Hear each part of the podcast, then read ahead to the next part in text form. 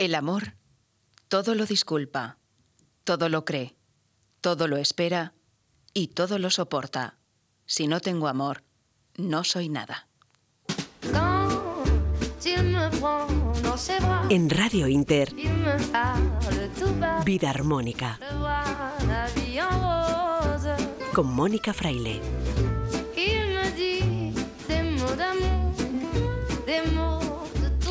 Buenas noches, queridos vidarmónicos y vidarmónicas. Estas palabras tienen ya un par de milenios, pero por ellas no pasa el tiempo. Porque como dice San Pablo en esta primera carta a los Corintios, el amor no pasará jamás. El amor no tiene ni pone límites, ni cadenas, sino que libera. En general nos pasamos la vida mendigando amor, cuando en realidad ya somos amor. Y nadie, nadie puede darnos ni quitarnos lo que ya somos, aunque sí compartirlo con nosotros. Sí, hoy la cosa va de amor. No nos hemos resistido al 14 de febrero, a San Valentín. San Valentín, lo vamos a recordar, fue un sacerdote que vivió en el siglo III en Roma y fue condenado a muerte, ajusticiado un 14 de febrero del año 270 por celebrar matrimonios en secreto entre enamorados y por saltarse así el decreto del entonces emperador Claudio II que había prohibido los enlaces, porque consideraba que los jóvenes solteros sin familia eran mejores soldados ya que tenían menos ataduras y vínculos sentimentales.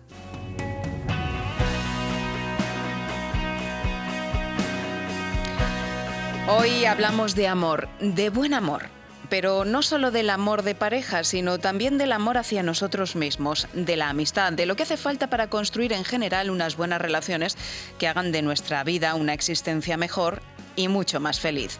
Lo vamos a hacer en conexión con Buenos Aires, Argentina, con el doctor en psicología Bernardo Estamateas, autor de numerosos bestsellers mundiales y sexólogo clínico. Con la doctora María José Vargas, especialista en coaching y en gestión emocional, vamos a hablar de cómo podemos querernos más, reconociendo y aceptando que no somos perfectos. Hoy por supuesto, la poesía nos hablará de amor y desvelaremos si los alimentos afrodisíacos son mito o realidad. Y lo haremos con Albert Ronald Morales, investigador bioquímico y fundador de la frutoterapia. Y además, ¿quieres saber para qué sirve y qué te puede aportar el aceite de bacalao? Pues no te pierdas la sección de Luz Belmez, autora del libro Sin Dieta. Todo esto y mucho más aquí en Vida Armónica. Arrancamos pues la nave del amor con Guillermo Tejeiro a los mandos de la técnica.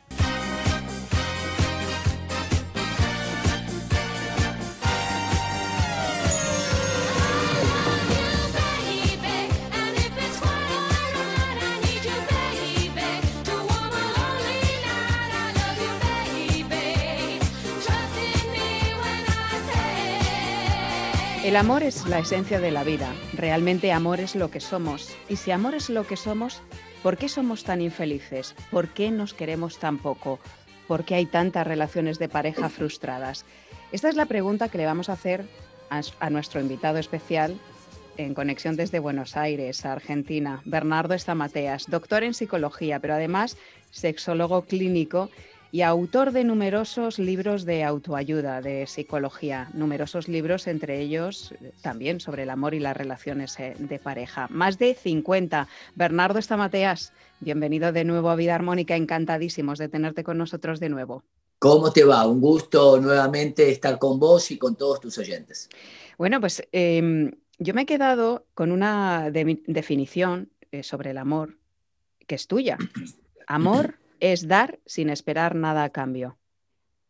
Así cuando, es. cuando amas de verdad, no esperas. Realmente el amor es de esas pocas cosas, o yo diría, Bernardo, que es la única cosa que cuanto más se da, más se recibe. Cuanto más hay, eh, no pierdes. O sea, al dar amor no pierdes nunca, siempre ganas. Entonces, la pregunta es, vamos a empezar por la psicología inversa. ¿Qué no es amor? Porque cuando vemos películas, cuando escuchamos canciones, hay muchas de esas cosas que se llaman amor que en realidad no son amor, son posesión, por ejemplo. Es verdad, es verdad. Bueno, eh, como bien decís, amar es dar sin esperar nada a cambio, es dar por el placer de dar. Esto es muy importante porque uno disfruta de dar. Ahora, si yo doy y espero algo, no es amor, es toma y dame. Es un intercambio, que no está mal, pero es otro tipo de vínculo. Vos vas a trabajar y vos esperás a cambio la remuneración. Muy bien. Vos ayudaste a tu pareja, estás esperando que te ayude a vos. Eso es un vínculo equitativo. Es verdad. Pero el amor también es doy y no espero nada. O sea, limpié la casa, ayudé a mi pareja o a mis hijos y no espero ni las gracias. Lo hice por el placer de dar. Bien, ¿qué no es amor? Amor no es enamoramiento. Enamoramiento surge, es espontáneo, es psicobiológico. Vos no decís, mañana a las 3 de la tarde me voy a enamorar. Surge. Es una invasión psicológica y biológica. Exceso de dopamina por eso se ha comparado a la locura o a la borrachera.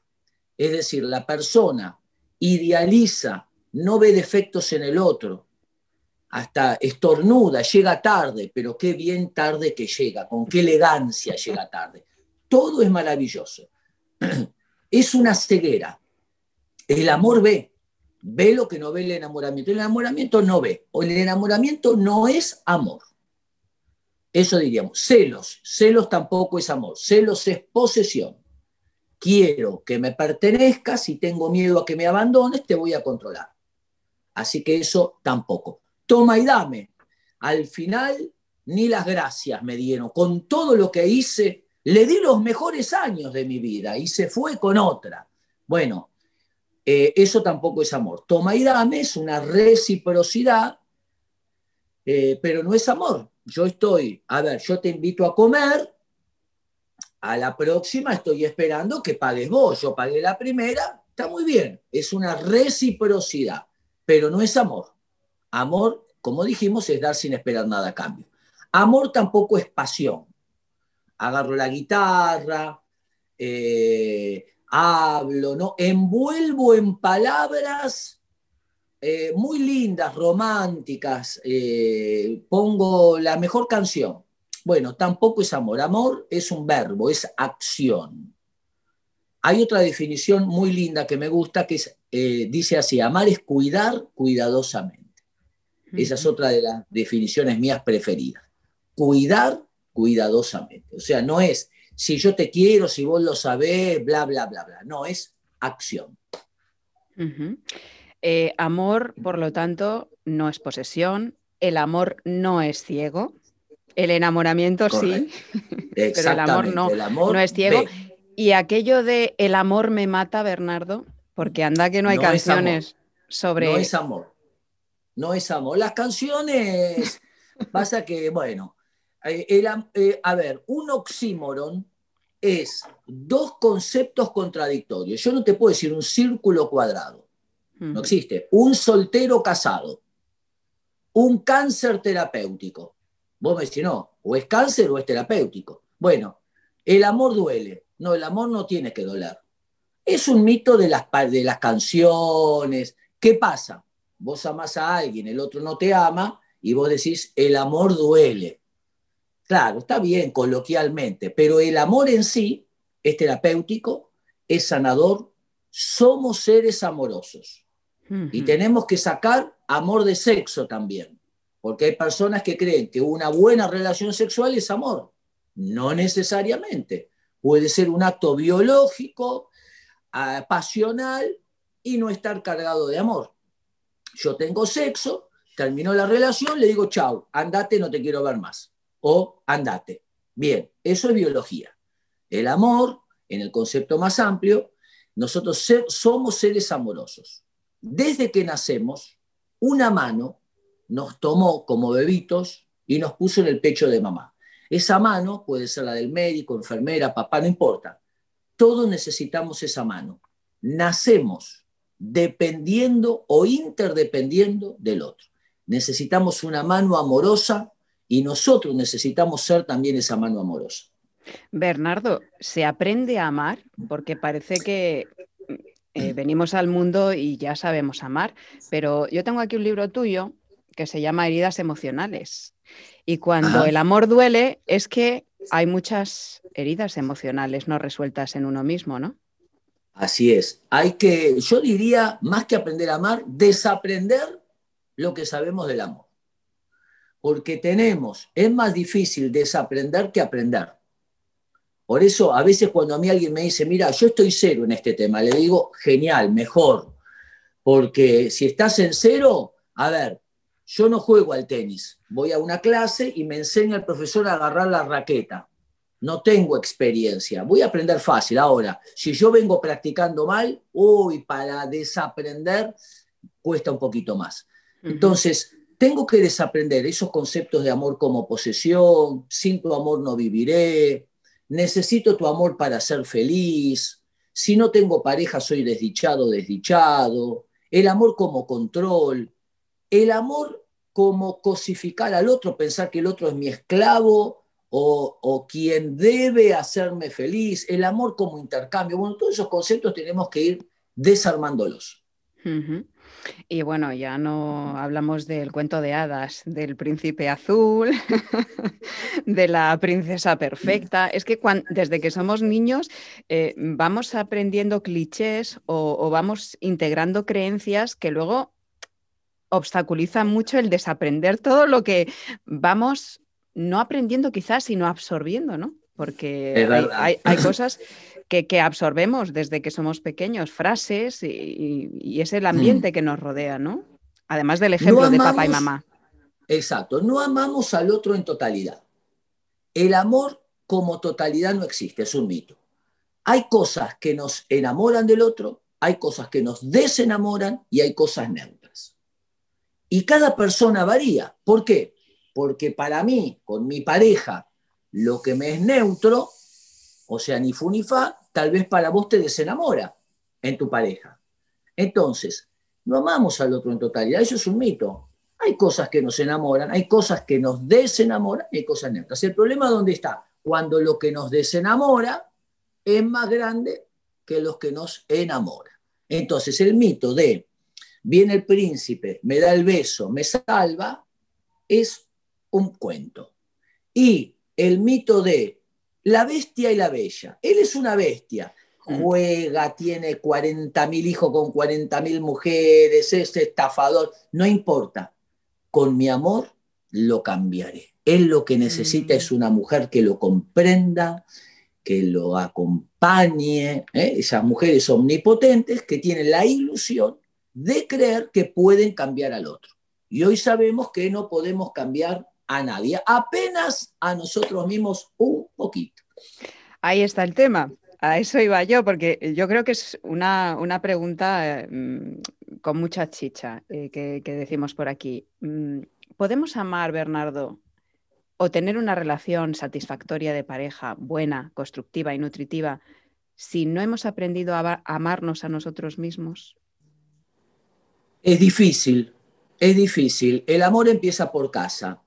Lo que pasa es que se ha confundido amor con egoísmo. Viste que en el avión te dicen, en caso de que surja algo, póngase primero la máscara usted y luego al niño. ¿Por qué dicen eso? Porque si vos le pones la máscara al niño y te desmayas vos, ¿quién lo cuida al niño? O sea, vos primero pensás en vos para dar al otro. Eso es amarse a sí mismo. Yo me cuido para poder brindarme, para poder darme al otro. Ahora, hay en el avión hay un conflicto, caen 20 máscaras y yo me pongo las 20 máscaras. Eso es el egoísmo. El egoísmo es yo, vos morite. Yo, vos no me importás. Yo, a ver, yo estoy solo en una isla y tengo dos manzanas y me como las dos manzanas. ¿Soy egoísta? No, no hay nadie. Ahora, yo estoy con vos en la isla y me como las dos manzanas. Sí, eso es egoísmo. O sea, el egoísmo es una emoción social. Si yo pienso en mí y no pienso en el otro, eso es egoísmo. Autoestima es, pienso primero en mí para luego poder ayudar al otro. Dar al otro, brindarme. Y ahí está la gran frase, ¿no? De Jesús, al prójimo como a ti mismo. Que, que no se entiende en toda su extensión, ¿no? Porque no es egoísmo. No, no dice ama a tu prójimo en lugar de a ti mismo, ni dice ama a tu prójimo más que a ti mismo ni dice a tu prójimo menos que a ti mismo. A ver, vamos a un ejemplo sencillo. Hay un accidente ahí, vos estás en Madrid, ¿no es así? Sí. Hay un accidente en Madrid, Qué linda que es Madrid, ¿eh? espero poder ir Y Buenos Aires también, yo también espero volver. Madrid me encanta. Entonces, hay un accidente. ¿Qué es lo primero que van a hacer? Cercar el perímetro. Ponen ese plastiquito, cercan el perímetro, porque hay un accidentado. ¿Y por qué lo pusieron? Porque ahora va a ir un médico a ayudarlo. Se cerca el perímetro para cuidar al médico. ¿Por qué? Porque si no se cerca, ahora puede haber dos accidentados. O sea, están cuidando al que va a cuidar. Entonces, lo que nosotros tenemos que hacer es cercar el perímetro. Y cercar el perímetro es cuidarnos para poder cuidar. ¿Cuál es el secreto, Bernardo? Porque mm, habrás visto a lo largo de tu carrera profesional muchas relaciones de pareja que acuden a ti para intentar que aquello marche, ¿no? Y habrás visto muchos casos. Eh, ¿Cuál es el secreto para una relación duradera, nutritiva, feliz? Se ha investigado las parejas felices qué es lo que hacen. Se ha descubierto que hacen algunas cosas que construyen la felicidad. Te nombro algunas. Primero, proyectos personales. Yo armo una pareja, no tengo que dejar mis amigos, mis sueños, mis proyectos, tengo que tener vida propia. No soy, no tengo que fusionarme y perder mi identidad. Segundo, apoyar los proyectos del otro mutuamente. Es decir, tiene que haber un equilibrio. Yo doy y recibo. Te ayudo, me dejo ayudar. Amo, me dejo amar. Te escucho y me escuchás vos también.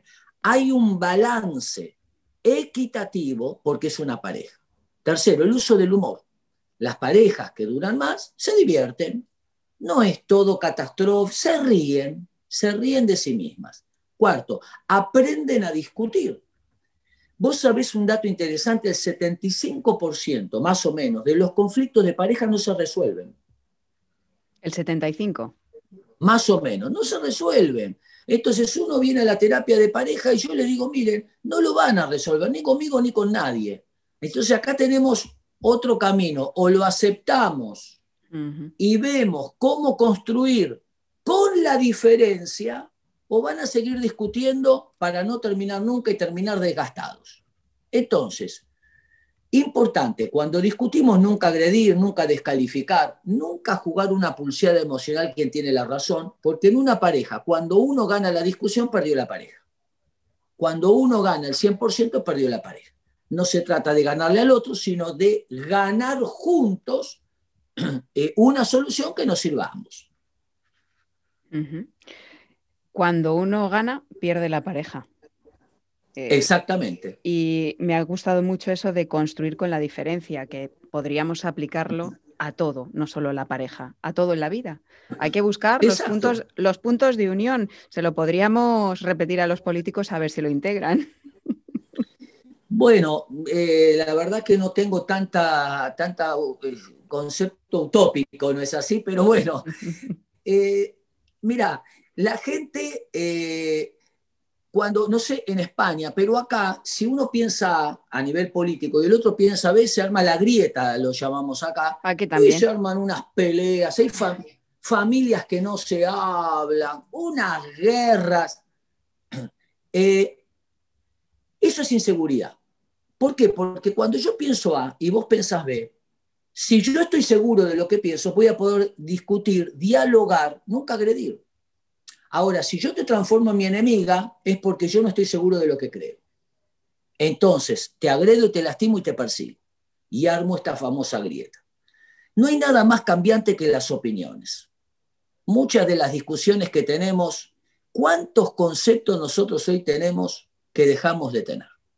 Yo tenía un amigo en el secundario, comunista era él, te estoy hablando hace 30, 40 años atrás. Era un fanático, era un marxista recalcitrante, pero y él nos predicaba a todos del marxismo. Bueno, pasaron 40 años, me lo encontré hace poquito. ¿Cómo andás en la calle? Che, ¿te acordás? le digo, ¿cómo anda Marx? No, me dice eso. Ahora estoy en otra.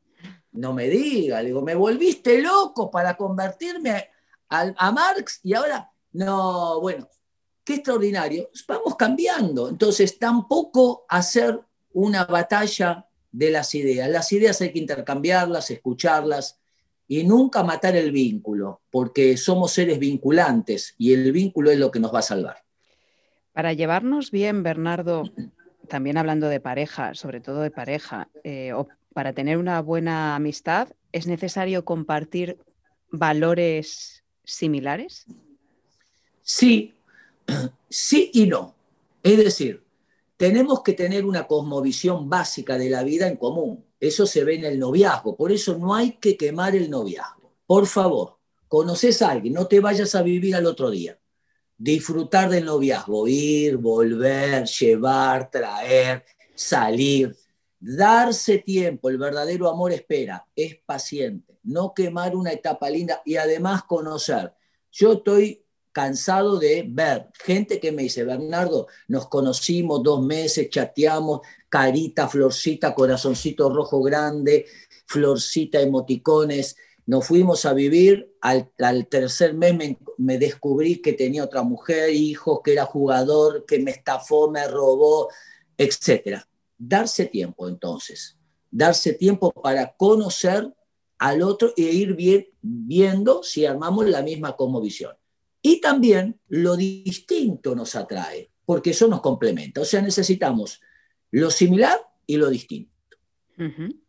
Es muy interesante, claro. Em, estamos haciendo aquí una entrevista y para mm, poder tener éxito en la vida y en nuestras relaciones, no, incluso llevaría más de una vida, porque como decías al principio, eh, ya nos cuesta llevarnos bien con nosotros mismos, ¿no? Porque, porque bueno, pues tenemos emociones tóxicas y, ¿qué hay de, de, cierto, Bernardo, en esto de que de la ley de la atracción, ¿no? De que atraemos lo que realmente pulsamos dentro, ¿no? Si tenemos una herida emocional, al final atraemos a un tipo de persona que conecta con esa herida. ¿Qué opinas? Bueno, desde el punto, en parte, un poco te diría que sí y un poco te diría que no. Desde el punto de vista psicológico, nos gusta la gente parecida a nosotros. Por ejemplo, vos en el secundario eras estudiosa. ¿Dónde te sentabas? Adelante. ¿Al lado de quién? De otra chica u otro chico estudioso. Yo no estudié nada en el secundario. ¿Dónde me sentaba? Atrás. ¿Al lado de quién? En España lo mismo, ¿no? Digo que no estudiaba nada. estudiaste? No, pero ¿qué hacemos acá? Y había como una barrera invisible que no nos dejaba entrar en el sector adelante. Entonces, la gente trabajadora se junta con gente trabajadora, te sentís más cómodo con gente parecida a vos. La gente que no le gusta trabajar se junta con otra gente que no le gusta trabajar. La gente que goza con otra gente que goza. Vos sos optimista, sos optimista, te levantás, decís, hoy va a ser un lindo día, vamos a darle para adelante. Vos no te vas a juntar con alguien y dices, no, iba a ser un día de porquería, seguro que va, esta nieve no se va más, esto cada vez está peor. No te lo vas a aguantar. Entonces, en ese sentido, nos gusta la gente parecida a nosotros. Entonces, más que atraer, en realidad nos sentimos cómodos con esas personas. Entonces, en ese aspecto te diría eh, que hay un punto de coincidencia desde lo psicológico. Ahora, no significa esto que si yo atraje algo malo, es porque yo tengo algo malo y lo atraje, si me abusaron es porque yo tengo algo que lo atraje. Eso es mentira y hace mucho daño este, esas creencias siempre hay esperanza, pase lo que pase. Siempre puedes haber vivido una experiencia negativa, una relación tormentosa o dolorosa y puedes transformarla en todo lo contrario. Bueno, eh, lo importante es hacer algo al respecto, es construir esperanza, una esperanza inteligente. No elegimos las batallas, pero podemos elegir qué hacer. Entonces, más que un pronóstico de lo resolveré o no, es ¿qué puedo hacer? ¿Qué puedo hacer yo para transformar esta herida en crecimiento? Se llama resiliencia eso. Y en España hay grandes expertos que han investigado el tema de la resiliencia. Lo llamamos también los psicólogos crecimiento postraumático. No solo podemos atravesar el COVID, sino salir crecidos de una crisis económica, de un problema, de una herida, de un abuso, de un abandono, tenemos lo que Víctor Frankl decía, la libertad interior. No controlamos todo lo que pasa afuera. Muy poquito controlamos, pero nadie puede controlar lo que la actitud interna. Bueno, siempre ir con la mejor actitud. Es importante y, nunca perder la esperanza. Somos amor, es lo que empezábamos diciendo. Somos amor y tenemos que recurrir a eso que somos y trabajar en ello. Al fin y al cabo, el amor no es algo que nos llegue, Bernardo, eh, que nos caiga del cielo, sino que hay que trabajarlo día a día. Igual que el crecimiento personal, ¿no? Si queremos que nuestra vida, nuestra vida mejore, es como ir al gimnasio. No podemos tener la tableta o los músculos bien marcados si no trabajamos en ello, o, estar en forma, ¿no? O mantener una buena salud si, si, no lo trabajamos.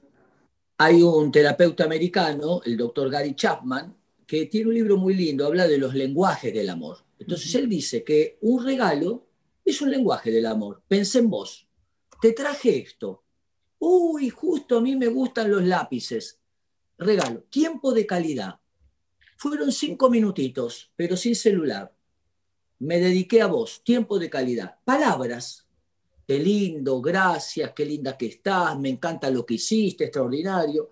Abrazo físico, caricias, tomar de la mano. Eh, es decir, actos de servicio, el quinto. Hice este trámite por vos. Che, te ayudé con esto que tenías dificultad. Entonces, distintos lenguajes. Claro, algunos nos predomina más uno. Nunca me dice que me ama. Eh, bueno, pero lo expresa en un regalo, lo expresa en un acto de servicio. Entonces, tenemos que saber que todos tenemos algún lenguaje que predomina, algún lenguaje que nos gusta más que otro, pero lo importante es variar con los lenguajes. Es decir, expresar de manera variada eh, el amor. Entonces, puede ser la caricia, la palabra, el tiempo de calidad, etc. Qué difícil lo tenemos ahora con eso del abrazo. Sí. Porque no, no se permite. Entonces, ante el no abrazo físico, ¿qué aconsejas? El abrazo de palabras, las palabras abrazan más que el, que el contacto físico. Una palabra, yo no sé si te conté la vez pasada una anécdota que cuenta Víctor Frankl, muy linda, que él estaba en Auschwitz, en el campo de concentración, y un mm. compañero le dio un pan y le dijo, esto para usted. Y dice Víctor Frankl algo extraordinario. Dice, el pan alimentó mi cuerpo unos minutos, pero la mirada y las palabras alimentaron mi alma hasta el día de hoy. Entonces, las palabras, no hay que minimizarlas, las palabras dichas con amor. Porque hay palabras huecas. Vos fíjate, por ejemplo, el psicópata, el psicópata agarra a los hijos y les dice, tu mamá es una basura, tu mamá es una porquería, tu mamá me arruinó la vida. Los chicos pobrecitos crecen en, unas ideas que el psicópata le siembra en contra de la mamá. Y uno ve en la consulta muchísimos casos de mujeres, puede ser psicópatas mujeres, pero para tomar un clásico, mujeres que te dicen, Bernardo, mis hijos no me quieren ver, el padre le habló, les envenenó de mi vida, ¿qué hago? Yo les digo, no les hables del padre, nada. Llévalas a ver una película, pones este, una película, pochoclo, hacele un mimo, acariciales el pelo, actos de ternura, algo que los psicópatas no pueden dar. ¿Qué nos va a redimir a nivel familia? La ternura. Tenemos que recuperar el, contacto intrafamiliar de ternura, de mimo, de abrazo, de lo no verbal, que es el, lenguaje más primitivo que tenemos y el más poderoso. La fe, la esperanza y el amor son tres armas que tiene el ser humano, pero la más poderosa de todas, la que todo lo puede, ya lo decía San Pablo, es el amor, Bernardo. Así es, el amor, eh, Pablo tiene en 1 Corintios 13, que se lo recomiendo a todo el mundo que lo lea porque es, es un himno al amor magistral, magistral. Él ahí analiza las características del amor. Entonces dice que el amor es paciente, que el amor todo lo puede. Una mamá amorosa, un papá amoroso, puede cualquier cosa. Puede contra la pobreza, puede contra la enfermedad, puede contra la discapacidad, puede contra la muerte. El amor es más fuerte que la muerte. Entonces somos seres amorosos. Tenemos que cultivar, como bien decís, un aumento de amor. No tener microdosis de amor sino tener un aumento de amor. Pues eh, yo me apunto a esa sobredosis, Bernardo, de, de, amor porque es lo que somos y realmente hay que abrir ese corazón y hay que expandir el amor que somos para poder recibirlo también. Así que gracias por estar con nosotros. Bernardo Stamateas, doctor en psicología, sexólogo clínico, autor internacional de éxito que supongo que sigues escribiendo. Seguimos, sí, siempre. Recién salió, no sé si llegó a España, Liderazgo Exitoso, que hablo de los líderes cómo liderar, motivar, corregir y los líderes tóxicos. ¿Qué falta? bueno. ¿Qué falta hace eso? Estamateas.com para aquellos que, que, quieran visitar la página web. También tienes canal en YouTube, en redes sociales. Y nosotros aquí en Vida Armónica, encantada de contar contigo. Encantados y felices. Así que feliz día de San Valentín, feliz vida, como decimos aquí, y feliz amor. Gracias, igualmente para vos, los oyentes, y bueno, para atrás están las pérdidas, para adelante las oportunidades. La vida puede ser armonía, paz y equilibrio. Conquístala. Vida armónica.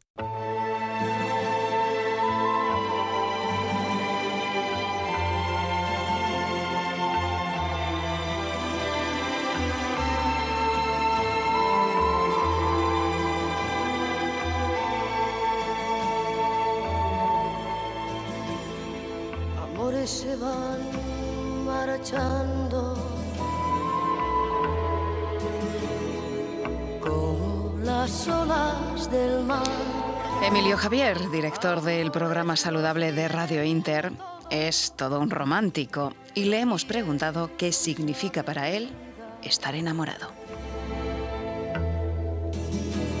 El amor Siempre he pensado que si pasas por la vida y no te enamoras, es lo más frustrante porque estar enamorado es el concepto más claro de ser feliz. Todos hemos leído que cuando nos enamoramos liberamos esas sustancias conocidas como la dopamina, la adrenalina, la norepinefrina. En cualquier caso, el amor, para mí por lo menos, es más alma que, que química. Nunca comprenderé por qué la gente se droga, porque si quieres alcanzar el éxtasis, nada como estar enamorado, nada pone más como el amor. Eh, otra cosa es el amor bueno, que nada tiene que ver con el amante o la amante, que es alguien que te seduce y, te pone mucho sexualmente. No, el amor bueno es otra cosa. Eh, eh, es la persona que te comprende, que es cómplice, que te eleva al séptimo cielo, que te ayuda, que es tu complemento.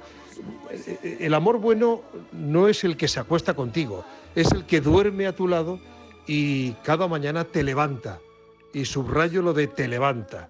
Eh, de todas formas, yo como soy un romántico, me acuerdo de aquella canción de Maritrini, que el amor, decía Maritrini, el amor es una barca con dos remos en el mar. Un remo lo aprieta en mis manos y el otro lo mueve el azar.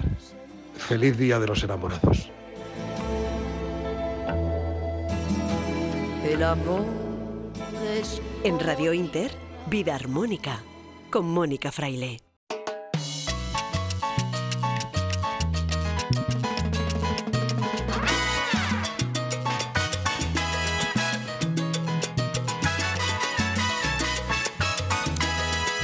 Y ya que hablamos de San Valentín, de amor, de parejas y de enamorados, mm, nos preguntamos si es cierto o no que hay alimentos que pueden mejorar nuestras relaciones íntimas. ¿Son los alimentos afrodisíacos tan afrodisíacos como dice su fama? Se lo preguntamos a Albert Ronald Morales. Es bioquímico, investigador de los alimentos y ya saben, fundador de la frutoterapia. Son muchas preguntas en relación a los afrodisíacos, pero seguro que Albert tiene todas las respuestas. Albert, buenas noches y bienvenido. Y oye, felicidades por adelantado, porque yo sé que tienes una relación estupenda y sigues enamoradísimo de tu queridísima Janet, de tu mujer. Sí, buenas noches, mi querida Mónica, para ti un abrazo, para los oyentes, eh, un abrazo igualmente cordial. Bueno, pues el tema es bien interesante porque lo, de los afrodisíacos eh, es un tema que, a, todo el mundo llama la atención y la verdad que científicamente hablando afrodisíacos no existen. Eh, lo que existen son eh, estimulantes y, sustancias o productos que pueden en un momento dado eh, inducir a que el paciente o, el, o la persona pueda, pueda mejorar su, su, su actividad eh, sexual. A ver, vayámonos a lo que a lo que normalmente a lo que normalmente llamamos afrodisíacos. Los afrodisíacos son es una historia que viene desde tiempos inmemoriales, son culturas, son civilizaciones que se han hablado sobre los afrodisíacos. Hay muchos afrodisíacos raros. Por ejemplo, en la China utilizan eh, cosas curiosas como los testículos de los tigres. Eh, en plantas, pues está en la China está el ginseng. Hay algunos insectos que también tienen eh, atribuciones afrodisíacas. Aquí en Europa realmente y, en, y en Asia eh, en otros países de Asia se hablan sobre, sobre afrodisíacos eh, de lo que conocemos, de lo que podemos tener, de lo que la gente le atribuye esa sustancia afrodisíaca.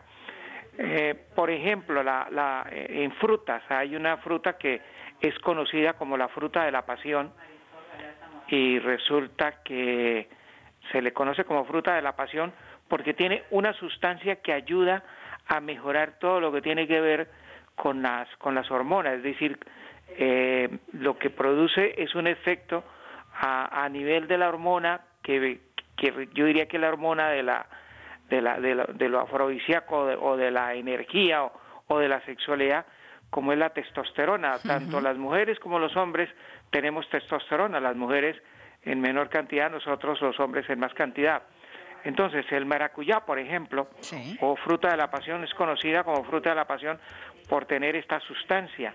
Las semillas de la calabaza también son ricas en testosterona y también ayuda a mejorar lo que tiene que ver con, con la funcionalidad que, que estamos hablando de la, de, la actividad sexual.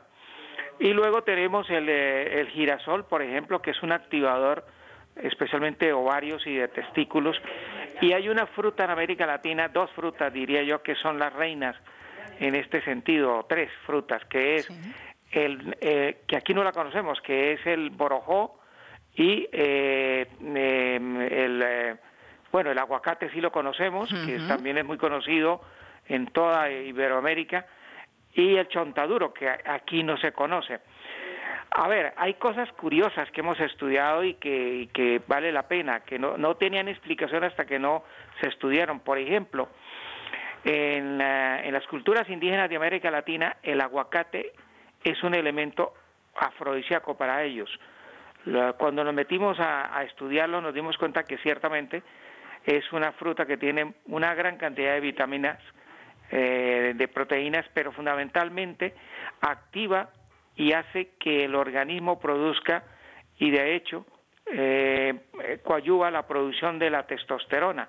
Por lo tanto, eh, fíjate que hay una mezcla que hacen, hacen los indígenas y especialmente todavía la gente que siembra café en la zona cafetera, que es que cogen un aguacate, lo parten por la mitad, le sacan la, la, el, el, hueso y en esa cavidad que queda le agregan una cucharada sopera de panela rallada eh, y simplemente lo, lo, lo comen con panela y, según la, la, leyenda y según lo que cuentan la gente que lo toma, pues sienten que, que, que, se activa las, las, las, su deseo eh, sexual, por ejemplo. Exactamente, sí, y sobre todo la, la parte amorosa. Y, y hay algo más, eh, también eh, se aumenta la energía, porque muchas veces la persona puede tener actividad sexual y, y está bien de todos los órganos, pero no tiene energía. Mientras no haya energía, no puede haber actividad sexual y el aguacate hace eso. Eso mismo ocurre con el borojo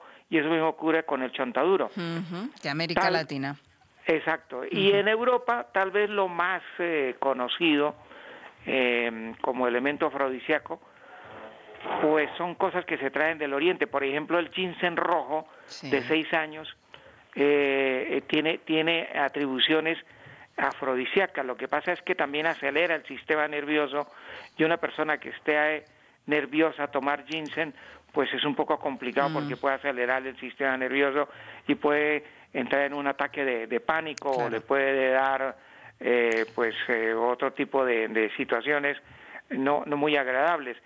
Y la otra parte que se conoce muy bien aquí es lo de las semillas de calabaza y las semillas de girasol, que ese es un afrodisíaco típico de los de las eh, eh, fíjate que viene desde las épocas de los ibéricos y de la época de los bárbaros aquí que se seguían usando. Y por supuesto hay una cantidad de, de, de, afrodisíacos alimentos afrodisíacos que, que se conocen no eh, por ejemplo las ostras hablan de, de que las ostras tienen unos elementos y lo que se ha estudiado científicamente es que eh, como sucede con las frutas que hemos mencionado que son ricas en testosterona, lo que hace es estabilizar. Eh, estabilizar.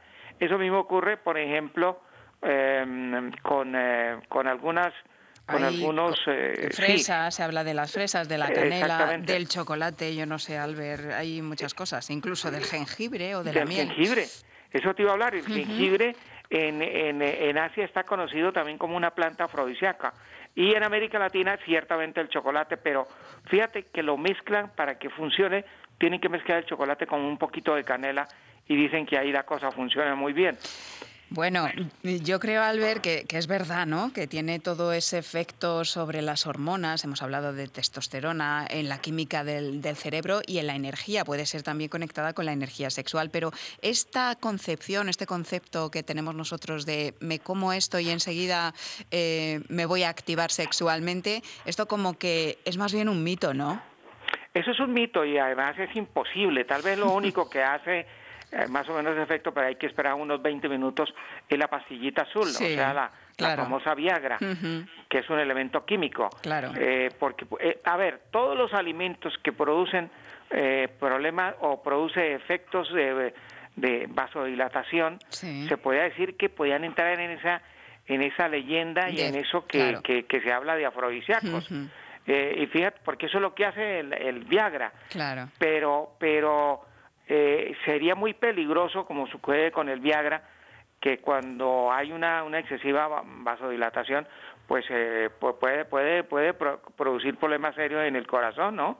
A nivel a nivel de del sistema eh, cardíaco y puede producir eh, muerte, que ya sabemos cuánta gente ha muerto por el Viagra. Claro. en el caso de las frutas y de los alimentos, de las especias, como el clavo, como el comino, fíjate que se nos olvidaba hablar del comino, que también es afrodisíaco, de los clavos, eh, del jengibre, fíjate que, que el jengibre está con, reconocido con la canela como uno de los elementos que en el Medio Oriente más se usa junto con el jengibre para este tipo de afrodisíacos, mientras que en México el, el picante es uno de los elementos junto con eh, con otros elementos como la como la eh, el, mismo chocolate. Fíjate que en, México le ponen un poquito de picante eh, al chocolate y eso lo tienen ellos como una especie de afrodisíaco. Claro, eh, yo creo, mm, Albert, que a todo esto eh, se suma la intención, ¿no? Y no hay nada mejor que una buena comida, una buena cena hecha con cariño. Y entonces ahí entra el efecto afrodisíaco, pero de nuestra imaginación y de nuestras ganas, ¿no? De, compartir el, cariño y el amor.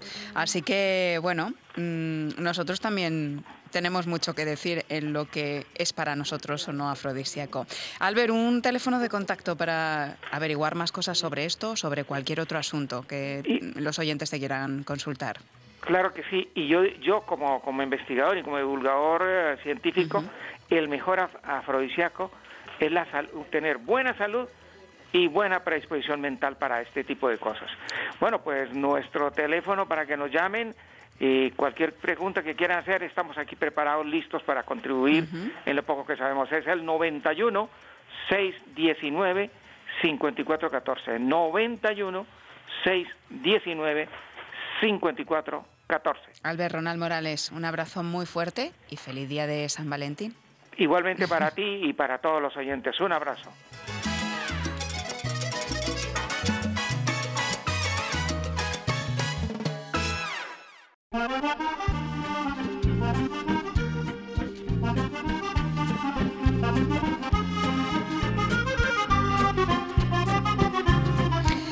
Volvemos a hablar ahora de la importancia de la vitamina D de dedo. Hoy lo hacemos con Luz Belmez, autora, ya saben, del libro Sin Dieta. Y en relación con esto, nos va a contar qué beneficios nos aporta el aceite de hígado de bacalao. Luz, muy buenas noches. Buenas noches, Mónica y queridos oyentes. El consumo de vitamina D es de vital importancia. Muchas personas padecen un déficit de esta vitamina. En torno a los 40 años aparece un deterioro articular, la dolorosa artrosis. Es un fenómeno degenerativo. Es incapacitante por la limitación de movimiento y por el dolor sobre todo que producen las rodillas, eh, las caderas, la columna y en las manos. Parece ser que los malos hábitos y una alimentación inadecuada y la edad son los causantes de su aparición. En la menopausia se puede padecer osteoporosis, por lo que a las mujeres se nos recomienda tomar suplementos de calcio para mantener un buen estado de los huesos. Pero para que el calcio se asimile bien hay que tener el nivel necesario de vitamina D. De ese modo se contribuye a la absorción y utilización normal del calcio y del fósforo. Es muy importante tomar el sol para poder absorber esta vitamina. Conviene tomarlo a horas que no queme. Salir a caminar a primera hora de la mañana o a última hora de la tarde es lo ideal. O incluso sentarse en un banco en el parque a tomar un poco de sol durante 15 o 20 minutos es muy saludable. ¿Y dónde puedo encontrar vitamina D de forma saludable? Añadiendo a mi alimentación una grasa buena como es el aceite de hígado de bacalao, por los enormes beneficios que me aporta. ¿Sabéis las propiedades nutricionales que tiene? Vitamina D y A. Omega 3 mejora la visión, fortalece el sistema inmunitario, ayuda a subir las defensas por lo que se previenen muchas infecciones y resfriados. También reduce la depresión. Es muy beneficioso para las personas mayores. Alivia el dolor de las articulaciones ya que es antiinflamatorio. También es antioxidante.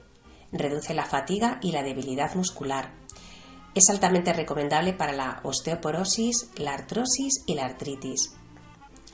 Este aceite me lo inyectaba el practicante cuando era niña. ¿Recordáis las inyecciones de aceite de hígado de bacalao? Aún recuerdo los pinchazos, cómo dolían. Ahora es mucho mejor tomarlo en perlas de aceite. Me tomo todos los días dos perlas y consumirlo diariamente me asegura una buena salud ósea, entre otras cosas. Por lo tanto, os lo recomiendo también a vosotros por si queréis probarlo. Muchas gracias a los oyentes y a ti, Mónica, por vuestro interés y sed muy felices.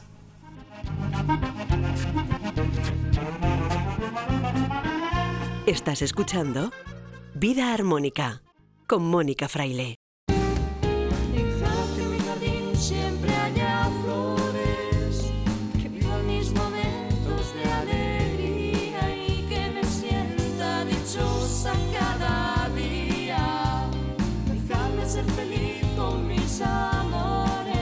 Pues volvemos al amor precisamente. Y no, no se puede amar bien y plenamente sin amarse a uno mismo. María José Vargas, médico integrativa y experta en coaching y gestión emocional, por cierto, es la voz de esta canción, nos habla de mi perfecta imperfección y nos explica por qué tenemos que aprender a abrazar lo que no nos gusta de nosotros y a aceptarnos tal y como somos. Cuando quieras, María José. Buenas noches a todos. Hoy quiero reflexionar brevemente sobre, sobre un tema muy frecuente durante mis sesiones de coaching, que conlleva mucha insatisfacción vital, mucho sufrimiento personal, y es la autoexigencia, el querer ser perfectos, esa imposible perfección a la que nos retamos en múltiples ocasiones en nuestra vida. Y, seguro que lo sabes, pero pero permíteme que te lo recuerde, ¿no? Porque llevas contigo la máquina más perfecta que jamás haya sido diseñada, tu cuerpo. El cuerpo humano. Aquello que los médicos tardamos seis años, bueno, por lo menos en mi época, en conocer más o menos cómo funciona. Y tú eres esa máquina ya perfecta, contando con múltiples aliados como puedan ser pues las 16.000 millones de neuronas cerebrales, más de 40.000 neuronas aferentes del sistema nervioso cardíaco intrínseco que conectan tu corazón y tu cerebro, y las del estómago, otras 100.000, toda a tu disposición. Además, como, suelo referirme yo, al, al centro de, de mensajería gratuito que tenemos a nuestra disposición con ese mar de hormonas, de neuropéptidos, citoquinas, neurotransmisores, que llevan el mensaje sin límite, desde el córtex prefrontal, el hipotálamo, la hipófisis, la amígdala, la médula, hasta cada una de tus trillones de células. Y ahora viene la gran noticia. Siendo tú esa máquina perfecta, solo tú puedes liderarte. Solo tú tienes el poder. Y tienes a tu disposición todos los sistemas reguladores que se interconectan entre sí, para permitir que puedas autorregularte a todos los niveles, física, psicológica, emocionalmente. Y así puedes pues, caminar, hablar, ver, oír, gestionar todas tus funciones cognitivas, como pueda ser la memoria, la percepción, los aprendizajes, las decisiones, el mundo emocional. Y tras escuchar todo esto de nuevo, yo te pregunto, ¿Cuál es la nueva mirada de ti mismo que puedes ofrecerte? Porque esta es tu perfecta imperfección. Cuentas con la capacidad, además de cambio. Incluso tu propio cerebro te ofrece la neuroplasticidad, que no es otra cosa que la posibilidad de crear nuevas redes neuronales que te den acceso a nuevas formas de interpretar tu realidad y, por supuesto, a conseguir resultados diferentes. ¿Y qué pasaría si vivieras orgulloso de tu perfecta imperfección. Tal vez esta sea tu oportunidad para sentir una gran liberación, una descarga de esa exigencia, soltando el lastre de una imposible perfección y dando paso, y esto sí que solo tú puedes hacerlo, a una nueva conciencia de ti mismo, mucho más efectiva en tu día a día, mucho más útil para alcanzar todos los objetivos que te propongas. Hoy te reto a ser el líder del resto de tus días. Hoy te reto a disfrutar de tu perfecta imperfección. Un fuerte abrazo para todos.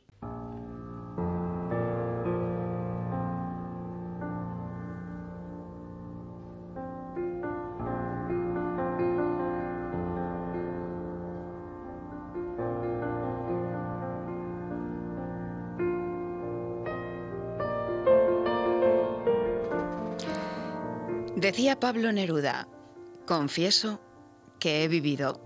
Y quizás lo más importante de haber vivido es haber amado con todas nuestras perfectas imperfecciones.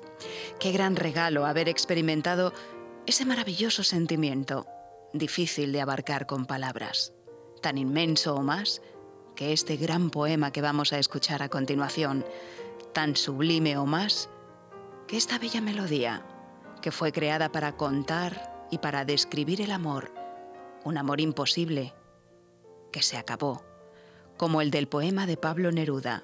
Puedo escribir los versos más tristes esta noche. Nos llega en la voz de Joaquín Martín.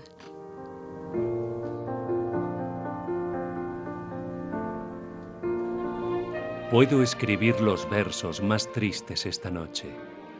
Escribir, por ejemplo, la noche está estrellada y tiritan azules los astros a lo lejos. El viento de la noche gira en el cielo y canta. Puedo escribir los versos más tristes esta noche. Yo la quise y a veces ella también me quiso. En las noches como esta, la tuve entre mis brazos, la besé tantas veces bajo el cielo infinito. Ella me quiso a veces yo también la quería. ¿Cómo no haber amado sus grandes ojos fijos? Puedo escribir los versos más tristes esta noche, pensar que no la tengo, sentir que la he perdido, oír la noche inmensa, más inmensa sin ella, y el verso cae al alma como al pasto el rocío. ¿Qué importa que mi amor no pudiera guardarla? La noche está estrellada y ella no está conmigo. Eso es todo. A lo lejos alguien canta. A lo lejos. Mi alma no se contenta con haberla perdido. Como para acercarla, mi mirada la busca, mi corazón la busca y ella no está conmigo. La misma noche que hace blanquear los mismos árboles. Nosotros, los de entonces, ya no somos los mismos. Ya no la quiero, es cierto, pero cuánto la quise. Mi voz buscaba el viento para tocar su oído. De otro, será de otro, como antes de mis besos. Su voz, su cuerpo claro, sus ojos infinitos. Ya no la quiero, es cierto, pero tal vez la quiero. Es tan corto el amor y es tan largo el olvido, porque en noches como esta, la tuve entre mis brazos, mi alma no se contenta con haberla perdido, aunque este sea el último dolor que ella me causa, y estos sean los últimos versos que yo le escribo.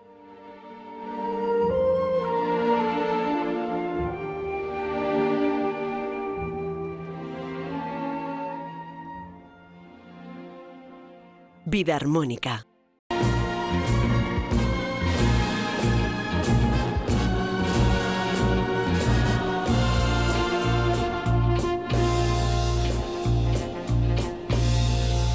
De por qué te estoy queriendo, no me pidas la razón, pues yo mismo no me entiendo con mi propio corazón. Al llegar la El corazón tiene razones que la razón no entiende. Y sí, hay muchas creencias falsas respecto al amor, y ellas son precisamente las grandes murallas que nos impiden ser felices. Recuerda que nadie te puede dar el amor que cree no tener, y nadie te puede quitar el amor que eres. Pero para experimentar ese amor es necesario que abras tu corazón y que lo hagas sin miedo. Para vivir el amor plenamente, también el amor de pareja, es imprescindible que aprendas a amarte a ti mismo y también a perdonar y a perdonarte. Así que pon tus manos en tu corazón, cierra los ojos y siente, siente tu capacidad infinita de amar. Dedícate una sonrisa y sé amable contigo.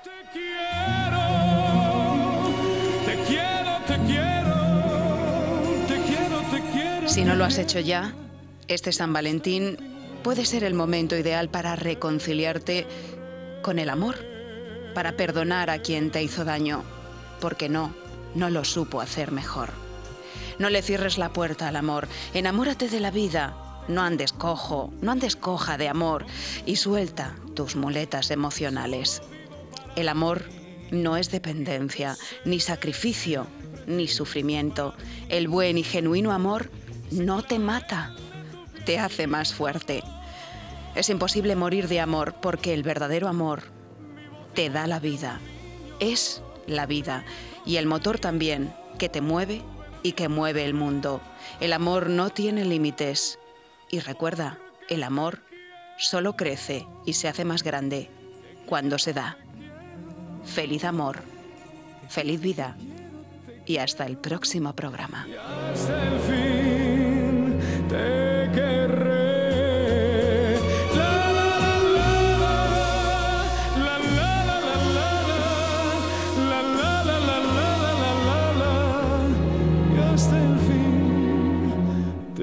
Que